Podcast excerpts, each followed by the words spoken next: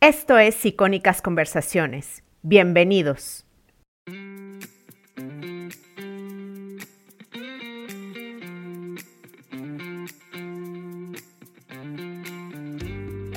Esto es Ellas en el Micro. Yo soy Jessica Nogués, feminista, emprendedora y podcaster. Bienvenida a estas conversaciones con mujeres que están usando su voz para cuestionar y cambiar el status quo. Vamos a reducir ese dream gap que sufrimos las mujeres y a soñar y actuar en grande. Sigue a Ellas en el Micro en Instagram para saber más. Necesitamos más mujeres en el micro.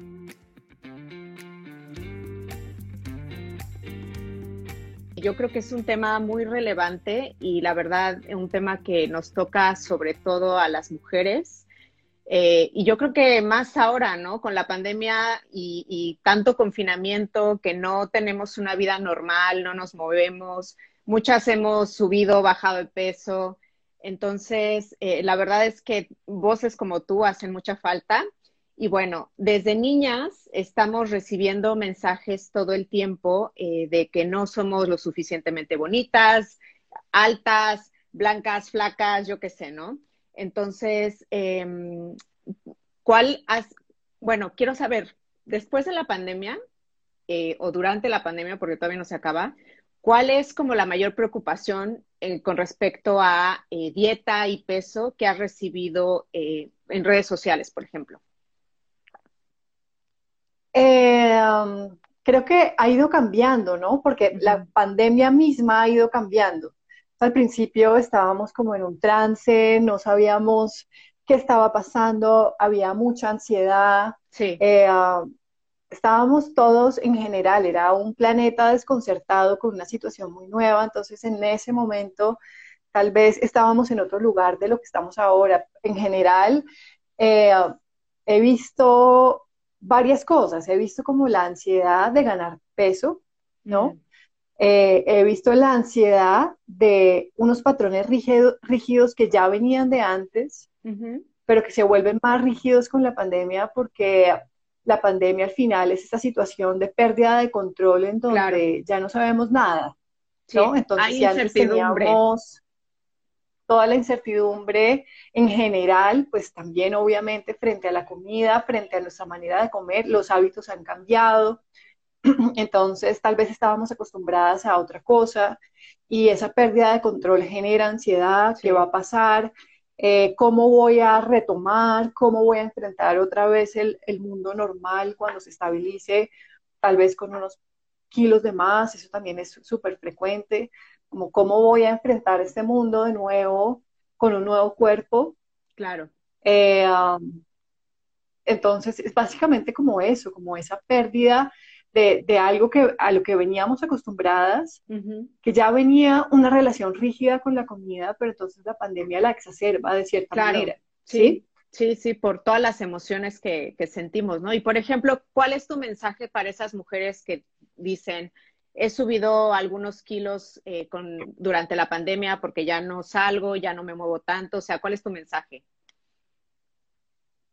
Bueno, yo creo que al final termina siendo un tema de, comprensión de por lo que estamos pasando y mucha suavidad, porque no nos sirve ¿no? con nosotros Sí, total, total, al final es eso, y al final ni siquiera es una posición laxa, sino es la que más sirve, la que más sirve es tratarnos bien y desde ese lugar tomar decisiones, desde un lugar de comprensión, que esto es nuevo, que esto es pasajero, que esto es trascendental también, porque es muy importante lo que nos está pasando como planeta. Entonces, comprender, comprender y, aceptar eh, todo lo que pueda ser difícil en este momento como parte del paquete de lo que estamos viviendo y va a haber unas ganancias. Tal vez ahora todavía seguimos muy como en la Pepa, eh, con segundos picos, acá en Colombia estamos en terceros. Sí, exacto, claro. Entonces todavía como que no podemos tomar la distancia suficiente para ver los regalos, pero los habrá. En este momento todavía estamos un poco en la carne viva de la situación, con incertidumbre, con miedo. Entonces aceptar, aceptar y tratarnos muy bien porque cualquier situación que surja emocional, de malestar, de incomodidad, pues es normal. Claro. Es normal. Hay que poner la, tanto la salud física como la mental como prioridad ahora, ¿no? Absolutamente. Y no se separan, ¿no? Eh, física y mental, no, no son. Son igual de importantes. y, son casi que la misma. Entonces, es un todo. Hay una integralidad en lo que somos. Em, tú tienes un libro que se llama Yo debería de ser flaca. Y por ejemplo, hay, eh, ahí dices que cada mujer dice que quiere ser flaca y se lo repite a diario. Y cuando lo hacen, están diciendo, quiero amor, quiero ser vista, aceptada, tratada con dignidad y que esto es una guerra interna. Cuéntame un poco, ¿cómo llegaste a este título de quiero, yo debería de ser flaca? Mm, bueno, eh, llegué al título que es súper incómodo, todavía me incomoda, como dos años desde la publicación y todavía el título es como, ah", pero es que me incomoda porque es una realidad que vivimos las mujeres muchas veces en secreto, no la decimos, pero es este mandato muy fuerte de que tenemos que ser flacas para ser vistas, para ser aprobadas, para ser escuchadas, respetadas, queridas. Y, ah, y la verdad, con el título que fue lo último que se escogió después de haberlo escrito, quería llegar a esa pepa, a esa incomodidad, a ese mandato, porque yo lo viví. Eh, entonces, pues era eso, es como miremos muy de frente qué estamos creyendo sobre nosotras mismas y, y retémoslo, retémoslo si de verdad necesitamos ser flacas claro. para valer. Claro, por supuesto. Y que además yo creo que em, todo mundo tiene esta creencia, bueno, no todo mundo, pero hay mucho a esta creencia de que ser flaca es igual a ser saludable, ¿no? Y que no necesariamente es así. ¿Tú qué les dices? ¿Qué es saludable para empezar?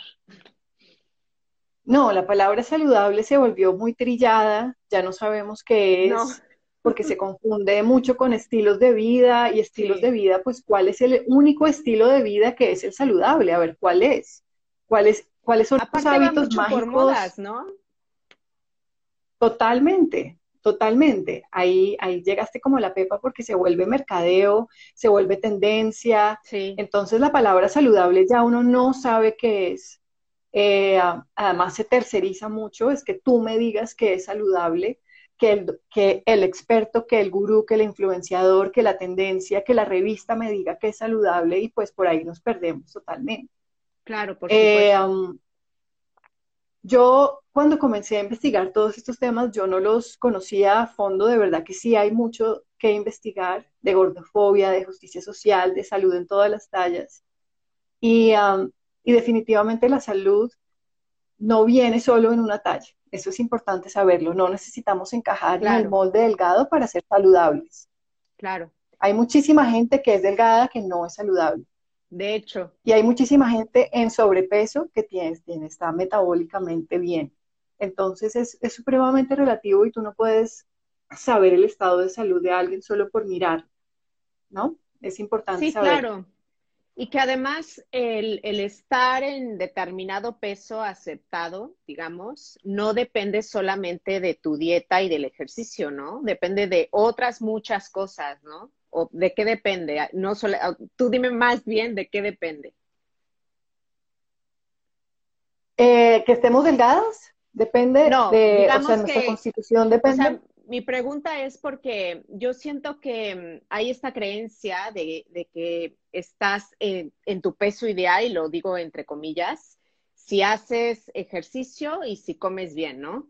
Pero hay otras cosas que influyen también para tener cierto peso. No sé, tu edad, tu género, tu contexto. O sea, ¿qué es lo que tú tomas en cuenta a la hora de, no sé, como de analizar eh, a alguien que llega contigo a pedirte ayuda? Bueno, es el peso, el peso ideal es un concepto que, no entendemos. Es un mito. Porque lo, no, no, no, porque definitivamente lo metimos en una caja de mercadeo sobre el peso ideal, es el peso delgado y tiene mucho que ver con el índice de masa corporal, que es una fórmula, ¿no? Matemática muy, muy caduca, por cierto. Entonces ahí es como definíamos ese peso ideal.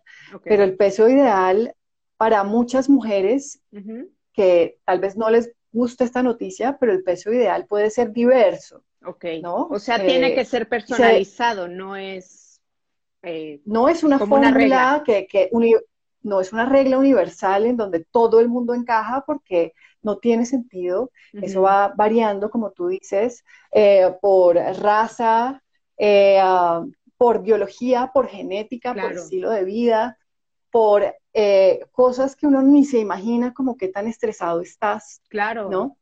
a partir de que te conviertes en mamá, por ejemplo, tu cuerpo cambia completamente. El mío cambió completamente. Totalmente, totalmente. Es el lugar de la vida en donde estás y, ah, y sobre todo este concepto del set point, que es muy importante. El set point es este rango de peso que se define principalmente por genética, ¿no? Por herencia. hay muchos factores que tú no puedes controlar. Evidentemente, hacer ejercicio está buenísimo. Ve y lo haces, haciéndolo con placer, porque te gusta un movimiento que te haga sentir bien, no por compensación, no por castigo, ni mucho menos. Y en ese rango, hacer ejercicio puede mejorar ciertas cosas, hay un rango que puede cambiar, pero el peso se define principalmente por genética y por factores que no están en tu dominio cambiar, ¿sí? Claro. Sí, eso lo los puedes ver en las familias, por ejemplo, tú ves el el cuerpo de tu mamá, de tus tías. A veces uno tiene el mismo cuerpo, ¿no? La misma forma de piernas. Y por más que hagas el ejercicio que dice tal influencer y la dieta que dice tal influencer, no vas a llegar a ser como ella, ¿no? No vas a llegar, no. exacto. Claro, y aquí, por ejemplo, el papel de las redes sociales, la verdad a mí sí me, sí me preocupa porque digamos que antes de, que existieran, no sé, plataformas como Instagram, quizá te comparabas con la vecina o con la compañera de clase y ahora te puedes comparar con quien sea, ¿sabes? de hecho, te puedes comparar con la más, con la influencer más fit que solamente se dedica a eso y, tú, cuando tú te comparas, obviamente sales perdiendo. ¿no? De acuerdo. ¿Tú cómo ves eh, este tipo de comparaciones para la salud mental de, y, para la percepción de su propio cuerpo en las mujeres? Funesta, la veo funesta, la veo terrible, sobre todo cuando te estás desarrollando, ¿no? Cuando eres una adolescente, cuando eres, adolescente, cuando eres una niña, cuando estás formando esa percepción de ti, ya. cuando estás consolidando eh, esos recursos interiores y si todo el tiempo estás mirando afuera, sintiéndote carente, claro. Eh, es, muy problemático porque por ahí es donde llegan las depresiones, la ansiedad, sentir que no puedes, porque yo creo que en cierto nunca vas a llegar. que nunca llegas, ¿no? Que siempre estás ahí carente, que nunca alcanzas. Entonces es súper complicado. Las redes tienen ese doble filo de que por un lado están todas esas personas aspiracionales, por otro lado hay una cantidad de imágenes nuevas que antes tampoco veíamos, que son esos influenciadores que que están ah, promoviendo la diversidad de tallas, ¿no? Eso también, eso no existía antes, eso es un regalo de las redes.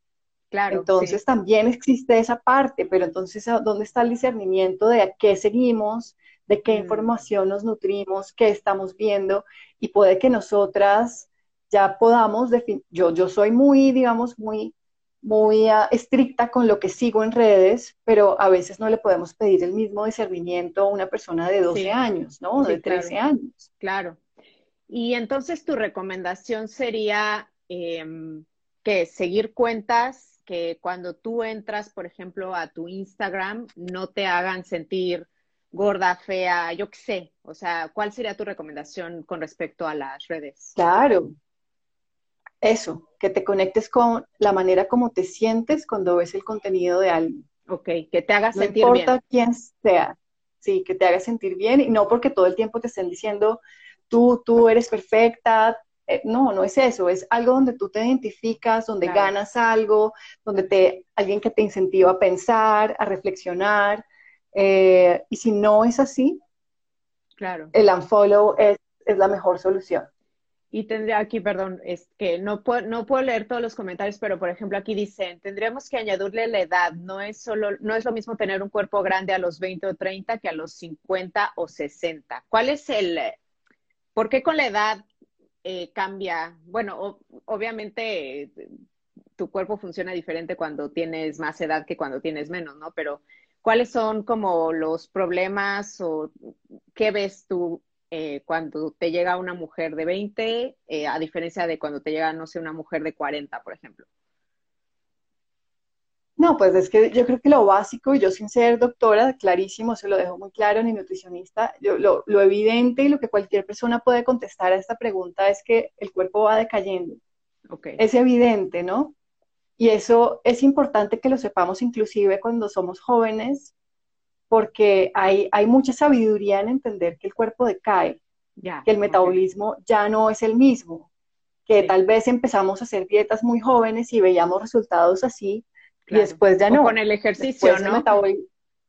Ajá, y después, y el, después el metabolismo se estanca, es más lento, inclusive se, se ralentiza, inclusive por hacer tantas dietas. Ya. Eh, eso lo afecta terriblemente, pero, pero en general, pues vamos perdiendo masa muscular, los huesos son menos fuertes y eso, eso en general es importante saberlo para que sepamos que no vamos a hacer esa, que, esa idea del cuerpo idealizado no existe, que lo único que hay es este cuerpo en el momento presente que es fluctuante. Sí, sí. Y que también podemos hacer muchas cosas, como tú decías, desde el amor, eh, para que este cuerpo que tenemos sea más un instrumento que, una decoración y, hacer que llegue, digamos, a los 40, a los 50, a los 60 de la forma más sana posible, ¿no? desde el amor, desde el amor, desde la aceptación de un cuerpo que es magistral, que uno ni siquiera se imagina cómo hace todo lo que hace, cómo hace para que ese corazón siempre esté ahí latiendo, que esos órganos estén ahí funcionando, es una inteligencia superior en la que ni siquiera nosotros tenemos cabida, o sea, el cuerpo es fantástico, es este instrumento, como tú dices, este vehículo de vida que no tiene que encajar en nada, ya es, ¿sí? Ya es perfecto. Y ahora me gustaría que me hablaras un poco de la cultura de la, de la dieta, o sea, ¿cómo llegan las mujeres a esta cultura de la dieta y por qué, por qué es malo caer en esta dinámica de me pongo a dieta, me pongo a dieta ahora, me pongo a dieta en seis meses, luego reboto, luego otra vez dieta, o sea, ¿qué nos hace esta cultura de la dieta? uf, nos hace muchas cosas a muchos niveles, ¿no?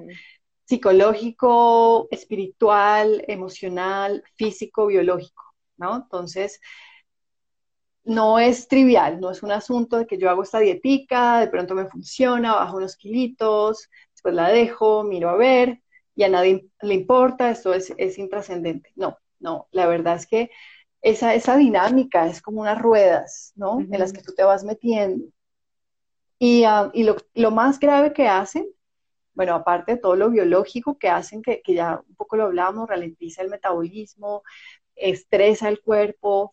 Lo, para mí lo más grave que hacen es que lentamente van a, como eh, cercenando eh, esa confianza básica que tú tienes en tu cuerpo. Ya, sí.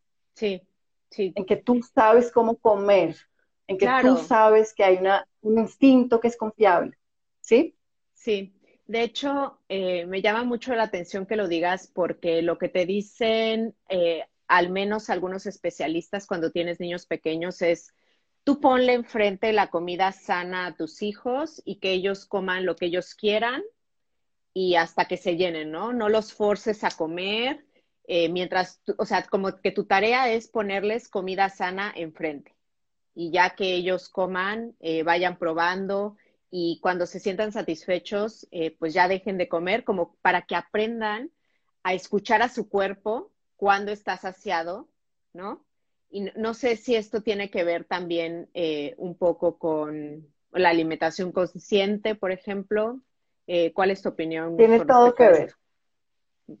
Eso que estás diciendo ahí, estás describiendo un modelo eh, que es el que a mí más me gusta cuando es el tema de niños, que es el de Ellen Satter, que es un poco eso, es como los papás no interfieren y no juzgan las decisiones de los niños. Los papás presentan la comida, los papás, que son los encargados y los únicos que pueden preparar y comprar la comida, la procuran buena comida. Y ya el resto es, es la responsabilidad de comer, recae sobre el niño, que es, es totalmente contrario a lo que más se oye sobre niños. Es como, los niños hay que prohibirles esto y hay que darles lo otro y que, y que tienen que comer lo saludable. No. Y te acabas el plato y... Sí. Y te tienes que acabar el plato y hasta que no acabes no te paras y eso. Y e, este otro modelo lo que hace es fomentar esa confianza básica en que uno sí sabe. Desde muy chiquito, uno viene equipado con esos mecanismos de confianza que le dicen a uno cómo navegar el tema de la comida, probablemente no perfecto, pero sí suficientemente bien como para que tengamos una buena alimentación.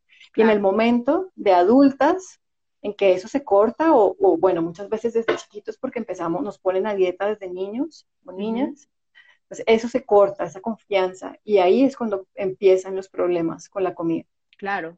¿Tú crees que uno como que desaprende a escuchar su cuerpo? Porque hace unos días me acuerdo que alguien me preguntaba que si yo seguía una dieta y yo le dije, no, la verdad es que yo trato de, ser consciente con lo que como y pues como cuando tengo hambre, ¿no? Básicamente. o sea, como que trato de escuchar mi cuerpo. Este, y me respondió esta persona, uy, si yo escuchara mi cuerpo pesaría 200 kilos, ¿no?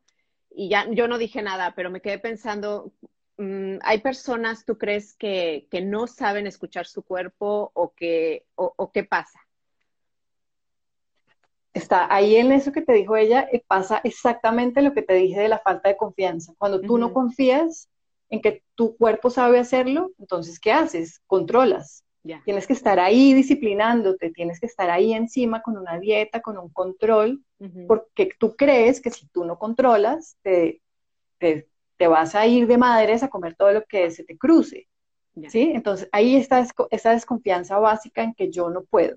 Yo no puedo hacerlo porque mi evidencia es que cada vez que me doy acceso a comidas que me gustan, me descontrolo. Eso es lo que yo veo de mí, claro porque así aprendí a comer a partir de una cultura de las dietas que me enseñó a comer así, a que yo tengo que controlarme, vigilarme, tenerme a raya, porque yo no confío en mí. ¿Sí? ¿Y cómo, cómo regresas, ya que si estás en este lugar, cómo regresas a saber escuchar tu cuerpo y tener una alimentación más consciente? Uf, es todo un tema, ¿no? Porque todo en la vida que signifique soltar el control, ir hacia la incertidumbre nos cuesta montones. A veces depende del lugar en donde estés, puedes estar en, una, en un lugar de, que ya podría llamarse, digamos, un, un trastorno de la alimentación, entonces se necesitan ah, otras cosas, un acompañamiento. Entonces depende del espectro de la lucha en donde estés, claro, se necesitan diferentes cosas. En general, lo que tienes que hacer es desaprender comenzar a confiar y a soltar de a poquitos, así te cueste, así haya malestar, así te tengas que enfrentar muy de frente con ese miedo terrible a engordar, que es ese el peor de los miedos en estos casos. Es como mm. me voy a comer todo y me voy a engordar sin fin, sin límite. Enfrentarse a ese miedo, que es un miedo irracional, pero no importa que sea irracional, lo, lo sentimos muy real, entonces enfrentarlo eh, y a ver, como te digo, a veces con acompañamiento, a veces uno solo se puede, es diferente para cada persona. Y tú, por ejemplo, entonces, em, ¿recomendarías que si hay alguna persona con algún trastorno de la conducta alimentaria, eh, tenga un tratamiento integral tipo con una Nutri y también con un psicólogo, ¿no? Quizá. ¿Qué, ¿Cuál es el papel del psicólogo, por ejemplo, en estos casos? Mm, a mí me parece fundamental y es que también es que eso, esa, pregunta también tiene matices porque a veces hay tratamientos súper integrales, pero los profesionales que tratan son gordofóbicos. Entonces, ah, ya, Entonces siempre te van a estar mirando a ti para que tú te recuperes, pero desde una visión te tienes que quedar delgada igual. Entonces es, es complicado, ¿sí? Ok. Creo que eh, el, apoyo es importante. Busquen un profesional que ustedes sepan que no es gordofóbico, que entienda de estos temas y la ayuda psicológica es importante porque al final esto es un tema más que de comida en sí, es un tema de tus creencias, de lo que, de tus, de tus emociones. De, de, tus emociones, de tu manera de relacionarte con tu mente. Claro, la comida tiene un factor importantísimo, sobre todo de comer suficientemente, cuando no hemos comido suficientemente, aprender a hacerlo, porque si estamos en estado de hambruna por estar haciendo dietas, es muy complicado, esa parte hay que mirarla, pero la parte psicológica es fundamental, ¿no? Es súper importante. Claro, ¿y cómo sabemos que un profesional no es gordofóbico? Yo creo que toca conversar con esta persona y, hacerle ciertas preguntas. ¿Cómo qué pregunta le podría hacer? Uno le puede preguntar sobre gordofobia puntualmente, si sabe qué es. Ok. Y, si, y qué opina de eso y qué tanto considera que es legítimo la diversidad de cuerpos, porque este profesional debe mm. saber que la, la, diversidad de cuerpos es legítima, tiene una razón de ser. ¿Sí? Sí. Entonces, eh, pues, no, que si todo mundo hiciéramos el mismo ejercicio y la misma dieta, de todas, de todas maneras tendríamos cuerpos diferentes, ¿no? Total, totalmente. Es que creer que seamos todos iguales es tan absurdo, es tan caduco, es una idea que viene de, no sé, de, de unas ganas de estandarizar a las personas. Y sobre todo que ya es caduca. ¿no? Claro, sí, por supuesto. Eh, y bueno, em, me gustaría hablar un poco de em, el body positive.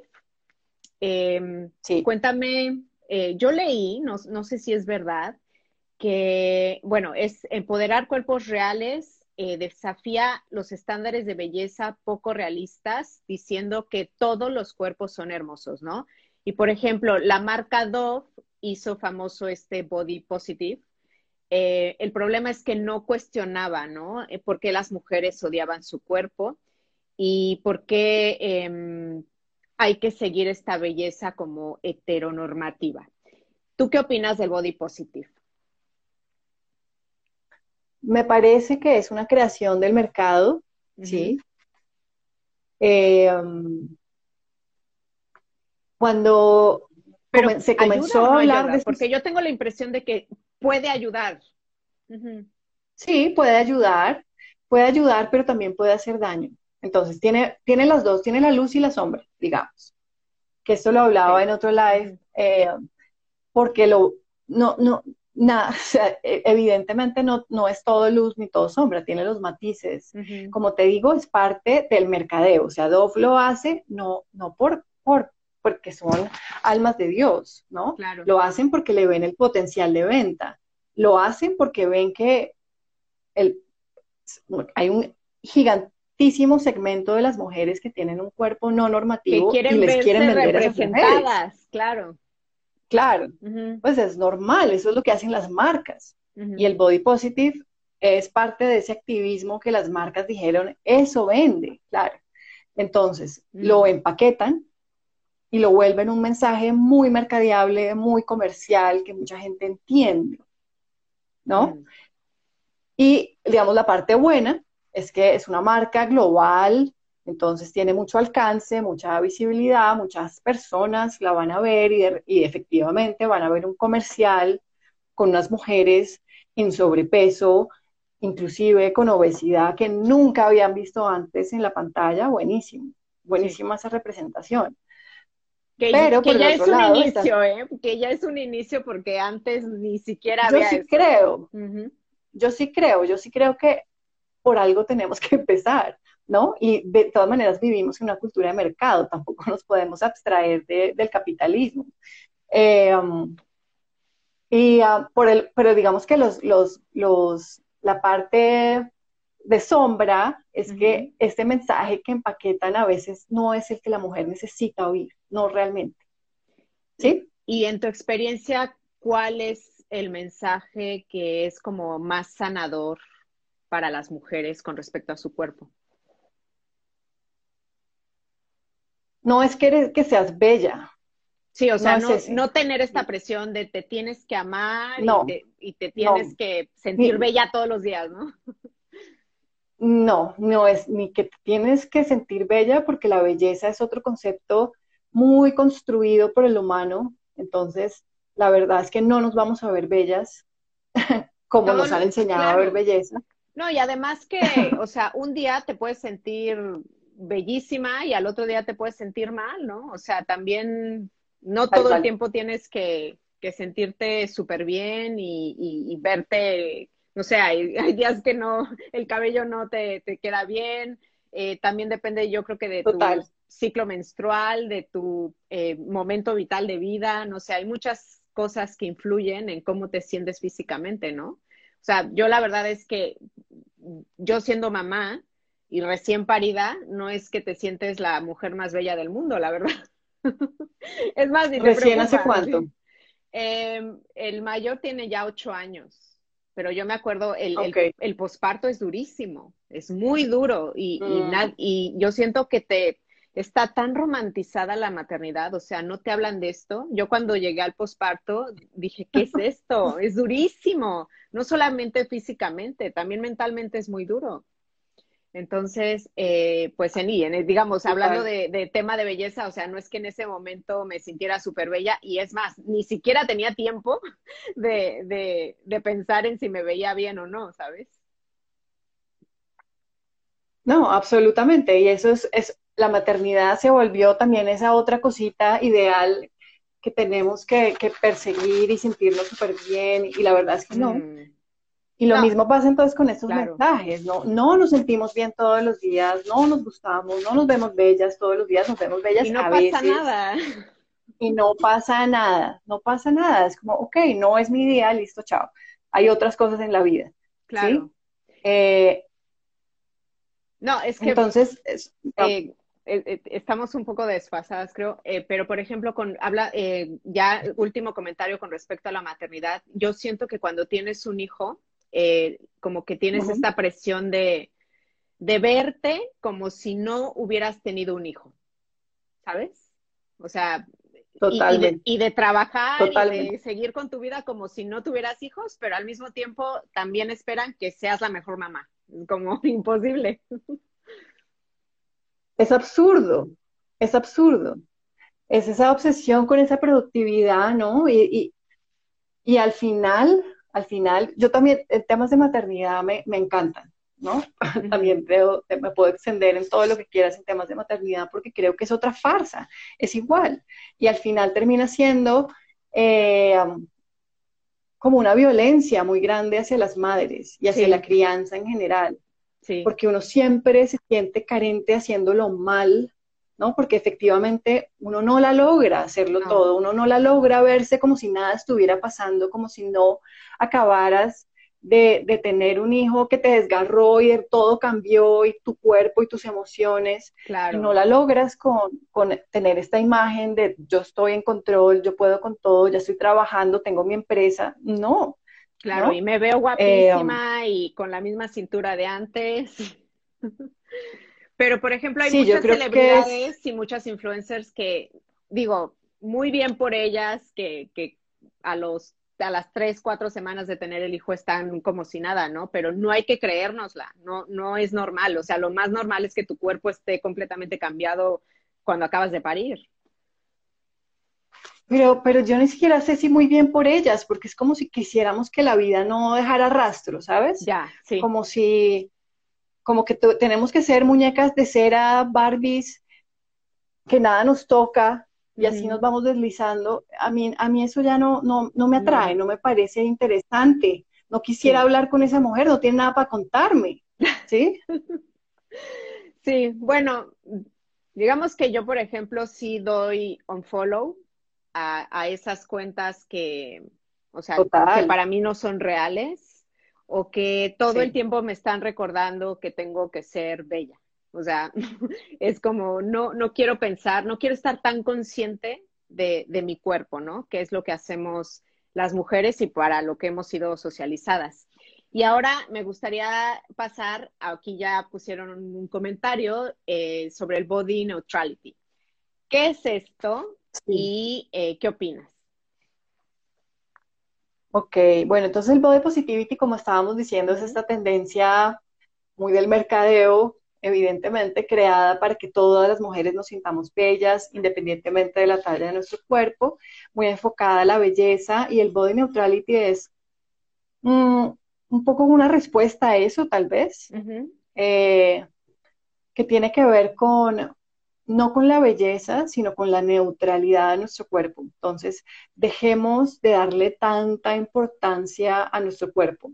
Claro. Dejemos de creer que nuestro cuerpo es lo más importante. ¿Qué más hay? ¿Qué más hay? ¿Qué más contribuyes tú, tú con tus emociones, con, con tus palabras, con tus intenciones, con lo que haces diariamente que no tiene que ver con tu cuerpo, ya sea bello o no sea bello, sea gordo, sea flaco, etcétera. Entonces es más como esa mirada.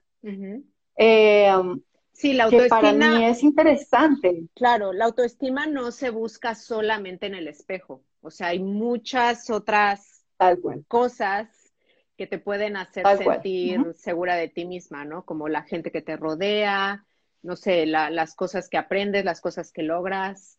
Entonces, Sí, digamos que yo, mm, la verdad es que en estos temas no, no, no sé mucho, pero de lo que he visto me identifico más con el body neutrality porque, como dije al inicio, yo hay días que no me siento para nada bien ni bonita y la verdad es que prefiero no pensar en eso, ¿sabes?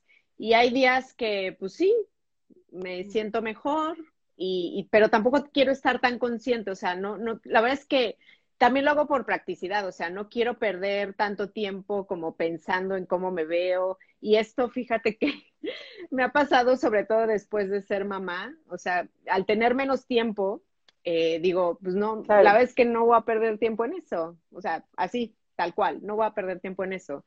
Y, em, y esta presión de amarte así como eres, pues la verdad es que hay cosas que no amo de mí, o sea, y, por más que, no sé, me digan que las ame, no las voy a amar y, también no quiero tampoco enfocarme en eso. Entonces, em, no sé, tú, por ejemplo, ¿con qué te identificas? ¿Cuál es como tu, tu enfoque con respecto a esto?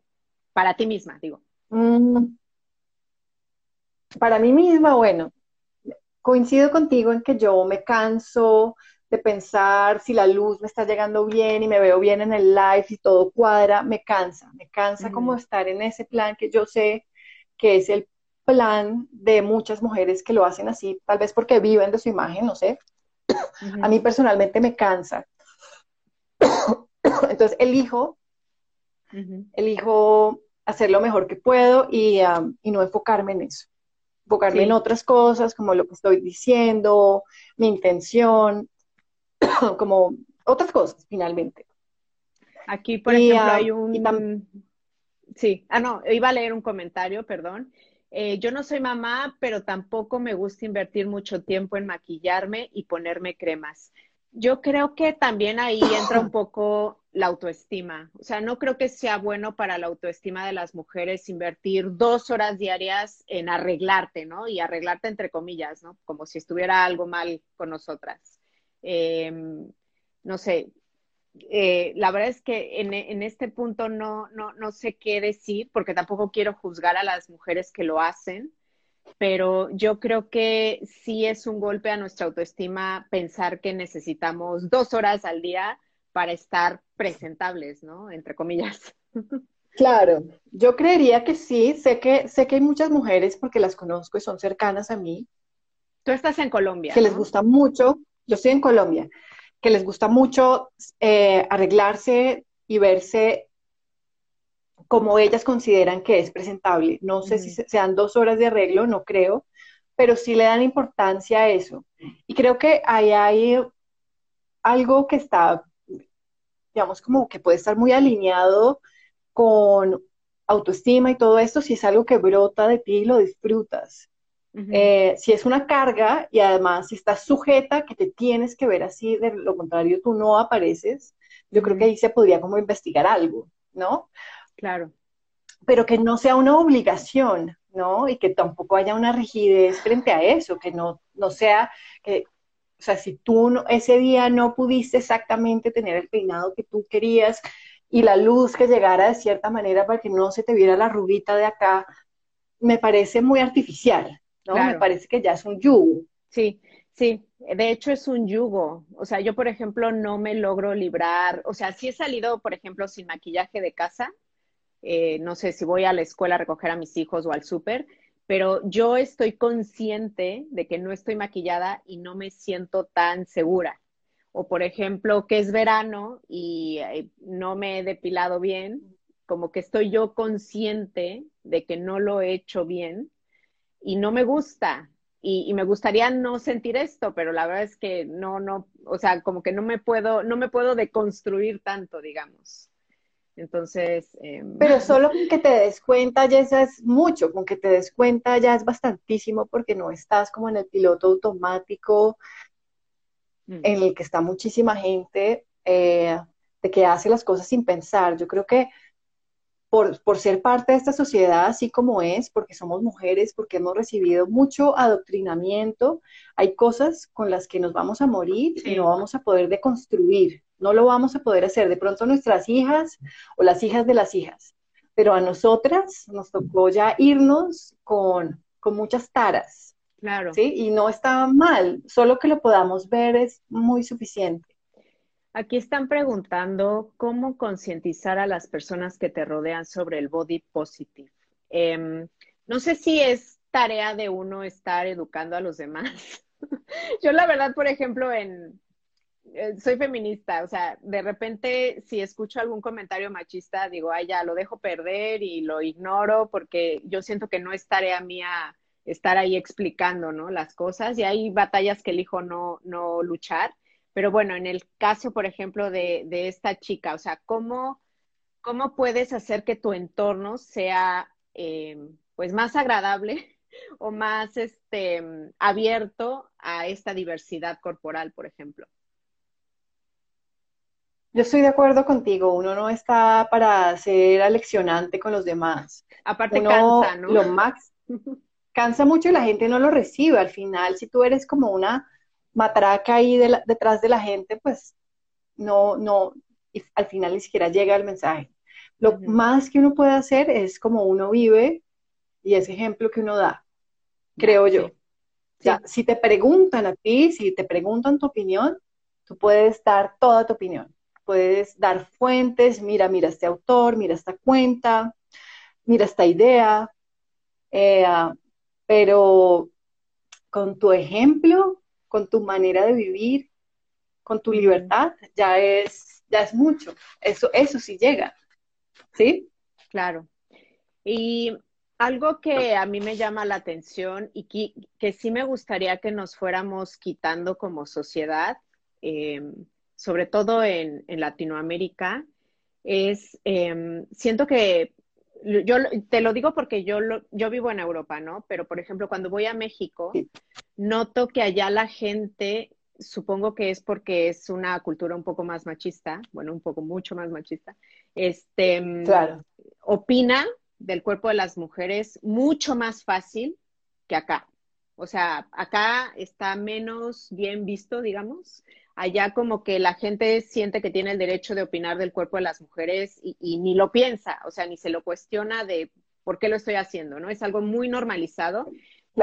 Y, yo creo que incluso las mujeres lo tienen también tan normalizado y lo internalizan tanto que tampoco se dan cuenta que, oye, no, no tendrías que estarme diciendo que subí de peso, ¿no? Por ejemplo.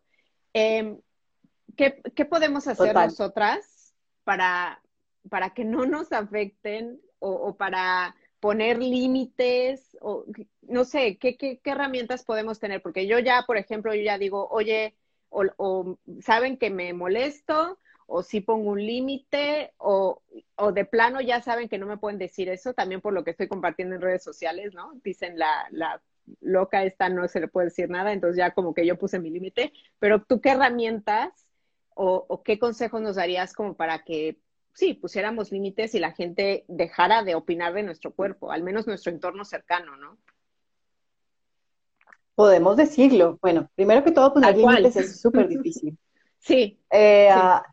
Hacer ese ejercicio de los límites es importante porque una de esas cosas que no nos enseñan a las mujeres, si tú te fijas, los hombres son mucho más claros en poner límites. Eso lo veo, por ejemplo, con mi esposo. Él en la crianza, por ejemplo, cuando estábamos también nosotros con nuestro hijo chiquito, él sabía poner los límites mucho mejor que yo. Cuando estaba cansado, se necesitaba ir o se necesitaba algo en especial, lo buscaba. Yo era totalmente entregada, dada, cansada, agotada porque no sabía poner límites y eso nos pasa mucho a las mujeres. Entonces, comenzar a tener conciencia sobre eso. queremos agradar, queremos ser todo para todos, ¿no? Um, y, generar mucha conciencia sobre eso.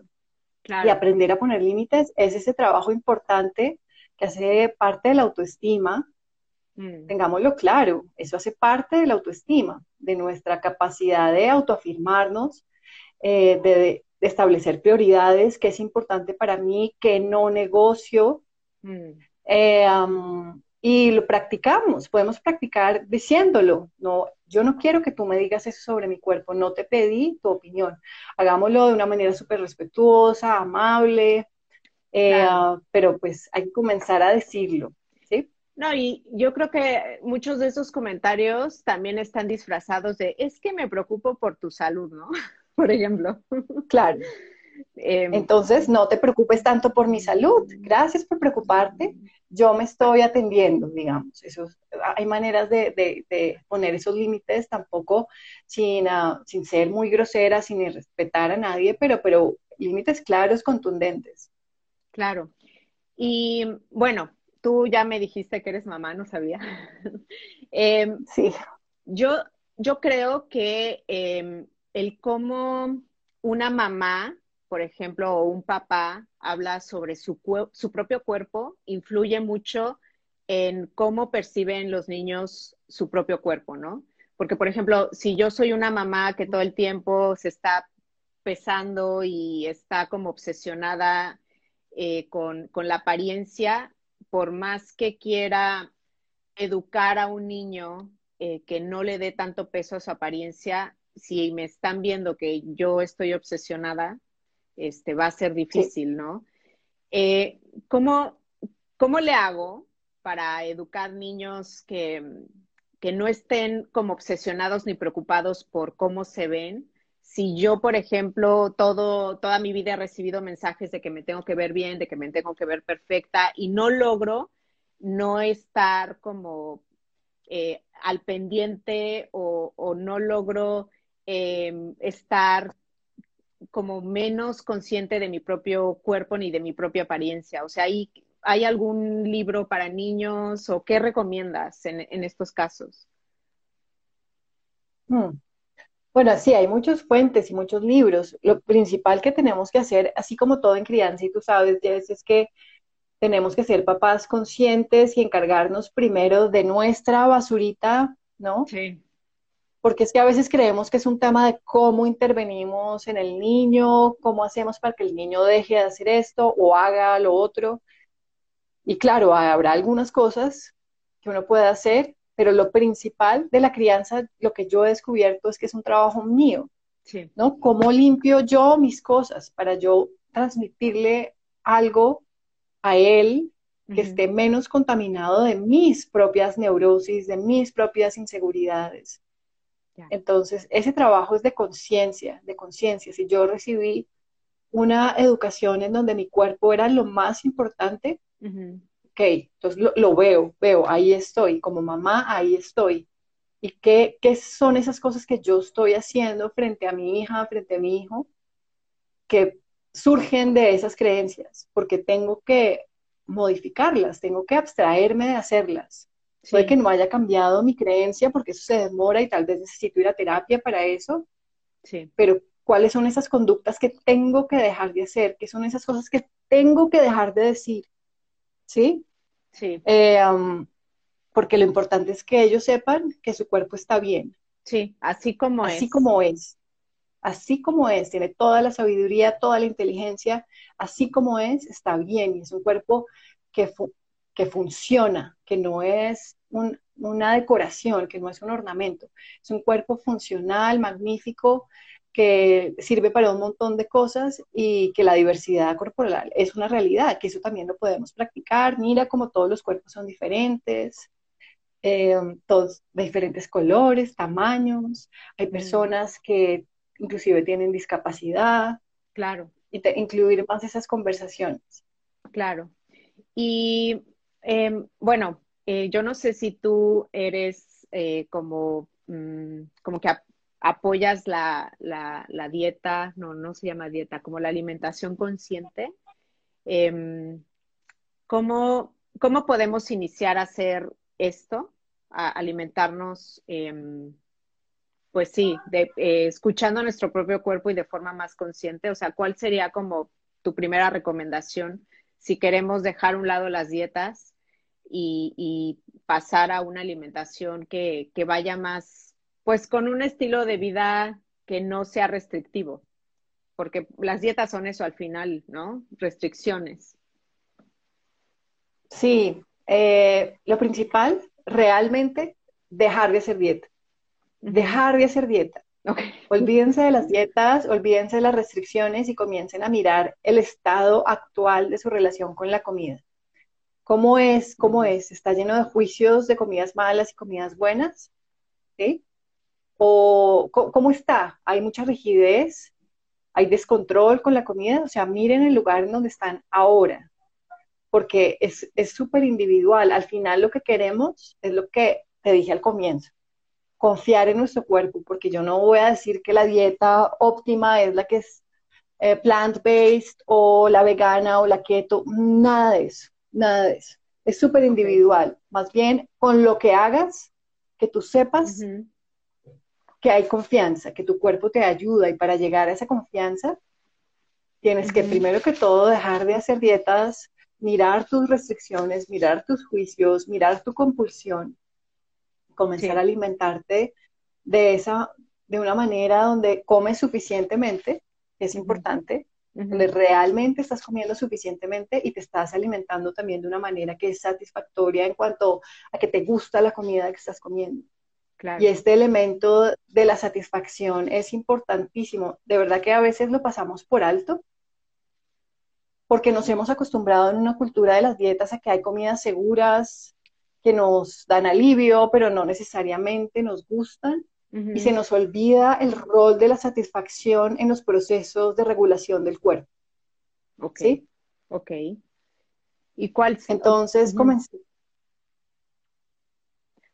Ah, no. Em, por ejemplo, en esta cultura de las dietas, ¿cuáles son como los típicos alimentos que son súper prohibidos pero que no tendrían que estar súper prohibidos, ¿no? O sea, hay estos mitos como, no puedes comer fruta en la noche, ¿no? O todo, todo lo que se te ocurra, eso. todo lo que se te ocurra, eso, porque es que no, no es para decir que todas las comidas son iguales, o que debemos estar ahora comiéndonos desayuno, almuerzo y comida, una pote de helado. No es eso. No es eso. Pero sí hay que comenzar a deconstruir esas normas y esa rigidez frente a la comida, porque lo que queremos de nuevo es esa confianza básica.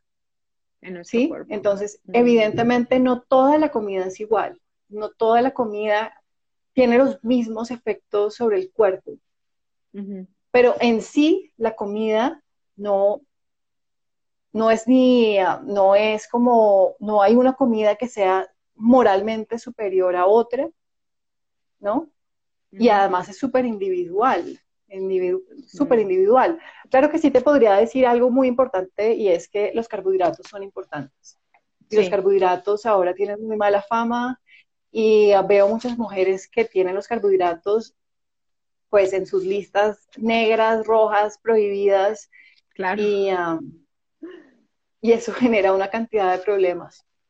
Sí, porque... Biológicamente. Claro, porque los, los carbohidratos tienen su función, o sea, no es... Eh, Absolutamente.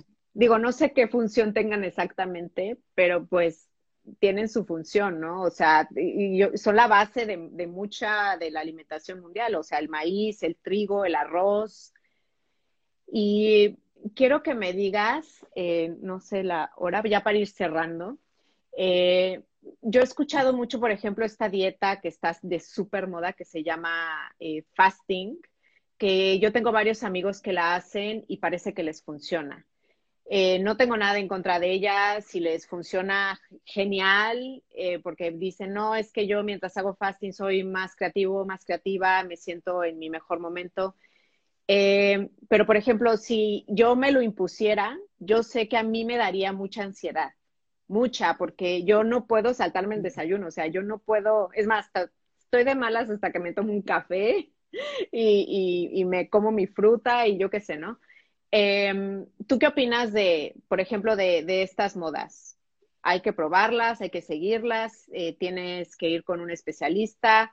¿Es tan bueno como dicen el fasting, por ejemplo? Mm, es una buena pregunta. Eh, yo creo que hay gente que la ha hecho bien, pero el problema de eso es cuando se universaliza, como cuando tú crees que esa es la receta única de salud para todo el mundo. Claro. ¿Sí? Entonces, de repente, no es así. Hay gente que le va muy mal, hay gente mm. que tiene unos antecedentes de desórdenes alimenticios, o ni siquiera que sean diagnosticados o no, o una tendencia a volver el tema de la comida rígido, y llega el fasting y, uh, y engatilla esos problemas. Y eso te lo puedo decir porque lo oigo de las mujeres con las que trabajo. Ellas me cuentan, yo no tenía problemas con la comida hasta que empecé a hacer fasting, ¿no? Hasta que empecé a generar esta regla, porque al final es una regla es una manera de comer específica y la vuelven rigidez. Y esa rigidez les desencadena problemas. Entonces, creo que a alguna gente le ha servido, claro, sí, seguro, buenísimo, pero no se puede recetar así masivamente como si fuera algo que está dado para todo el mundo. ¿sí? Claro, claro. Entonces, bueno, eh, las conclusiones serían que cada dieta, o más, si dieta quiero decir lo que comes, em, no, no estrictamente la palabra dieta de rigidez, no, o sea, lo que comes es personalizado, que em, hay que empezar a cambiar un poco este chip de em, obsesionarnos tanto por, por cómo nos vemos y, y basar nuestra autoestima también en otro lado que no sea nuestra apariencia y no sé si quieres agregar algo más, algún mensaje que quieras decir antes de, cortar el live. No, pues nada, yo te quiero agradecer a ti este espacio. No nos conocíamos, entonces nada, me parece buenísimo ya tener esta, este primer encuentro y vernos y conversar, buenísimo. Eh, gracias por darme este espacio para contarle a la gente que, que, ¿Dónde te encuentran? ¿Dónde te ah, encuentran? bueno, en mi cuenta de Instagram, que es arroba franca.maravilla.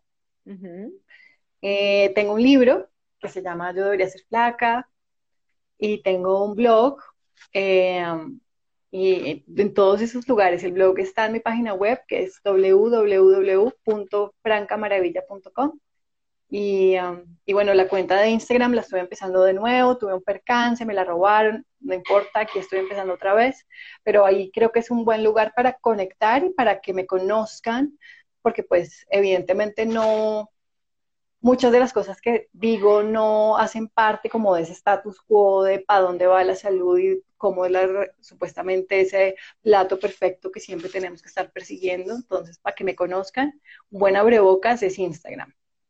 Perfecto, pues sigan a Camila y eh, muchísimas gracias por tu tiempo y bueno, eh, muchísimas gracias a las que se unieron. Eh, siento no haber podido leer todos los comentarios, pero ya saben que en los lives a veces es imposible. Y bueno, que tengas buenas tardes, creo. Bueno, buenas noches, Jess. Estés muy bien. Hasta luego, chao. Chao.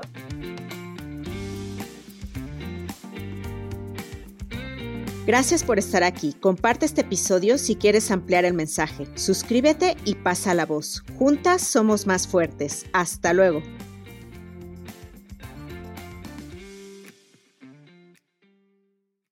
Gracias por escuchar Icónicas Conversaciones, en donde exploramos ideas clave y hacks para una vida plena y con propósito. Sapiencia y ciencia para la vida. Asegúrate de no perderte ningún episodio suscribiéndote en tu plataforma de podcast preferida. Para más contenido y actualizaciones, sígueme en mis redes sociales. Me puedes encontrar como Jessica Austria. Hasta la próxima.